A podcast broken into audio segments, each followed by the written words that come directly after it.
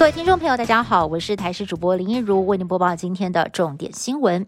国内在今天虽然持续新增了两百七十四例本土确诊个案，但是个案数已经开始缓步的减少了，校正回归数七十三例，更是再创疫情以来的新低。另外，代表疫情开始一段时间之后，一位病人能传染多少人的 RT 值更是大幅的下滑，从十五日疫情高峰 RT 值是十五，到了三十号已经降到了一点。零二显示近期的防疫措施见效，不排除明后两天 RT 值就能够降到一以下，疫情有望开始反转。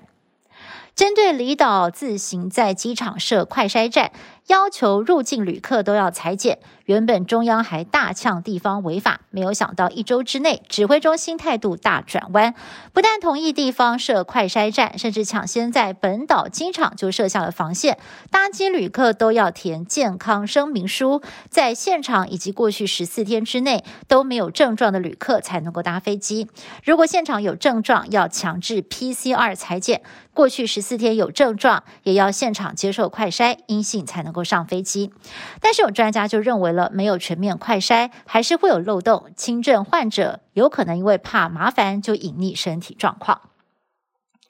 我国高端联雅两家国产疫苗厂其实都还在二期临床试验阶段，也都尚待解盲。不过指挥中心呢，却在昨天宣布哦，已经跟两家厂商签下了预购的合约，引发各界争议。就连高端疫苗第二期临床试验执行总计划主持人谢思明也发文表达不解。指挥中心回应，像是 B N T、莫德纳等疫苗，其实到现在都没有完成三期试验，但是各国都已经紧急授权。要是等到三期完成才授权购买，会缓不济急。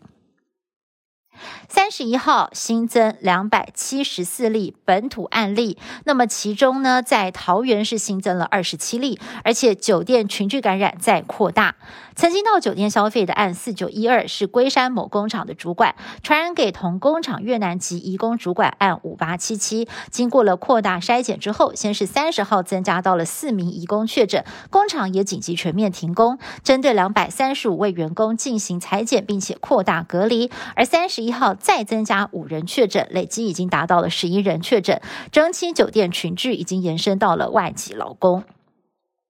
美国总统拜登跟南韩总统文在寅最近举行高峰会之后，宣布终止美韩飞弹指南，解除南韩发展飞弹的射程跟重量限制。北韩官媒朝中社三十一号首度回应，大肆抨击美国跟南韩的这项动作，充分的暴露出美国好战的本性跟两面手法，未来将会根据对等原则反击美国。新冠疫情延烧一年多，重创了很多产业。不过，阿拉伯联合大公国的第一大城杜拜，房地产销售量不断的飙升。原来是欧美国家封城期间，很多的富豪为了要躲避疫情跟封城措施，跑到了防疫限制较松的杜拜去买豪宅，意外的掀起了一波买房潮，也让杜拜的房市走出长达六年的困境。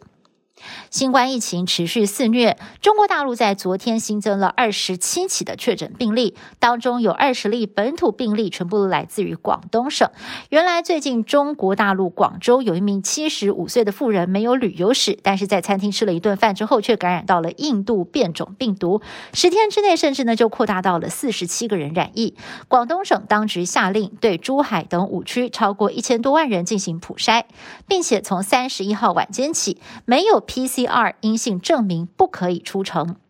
以上新闻是由台视新闻部制作，感谢您的收听。更多新闻内容，请您持续锁定台视各界新闻以及台视新闻 YouTube 频道。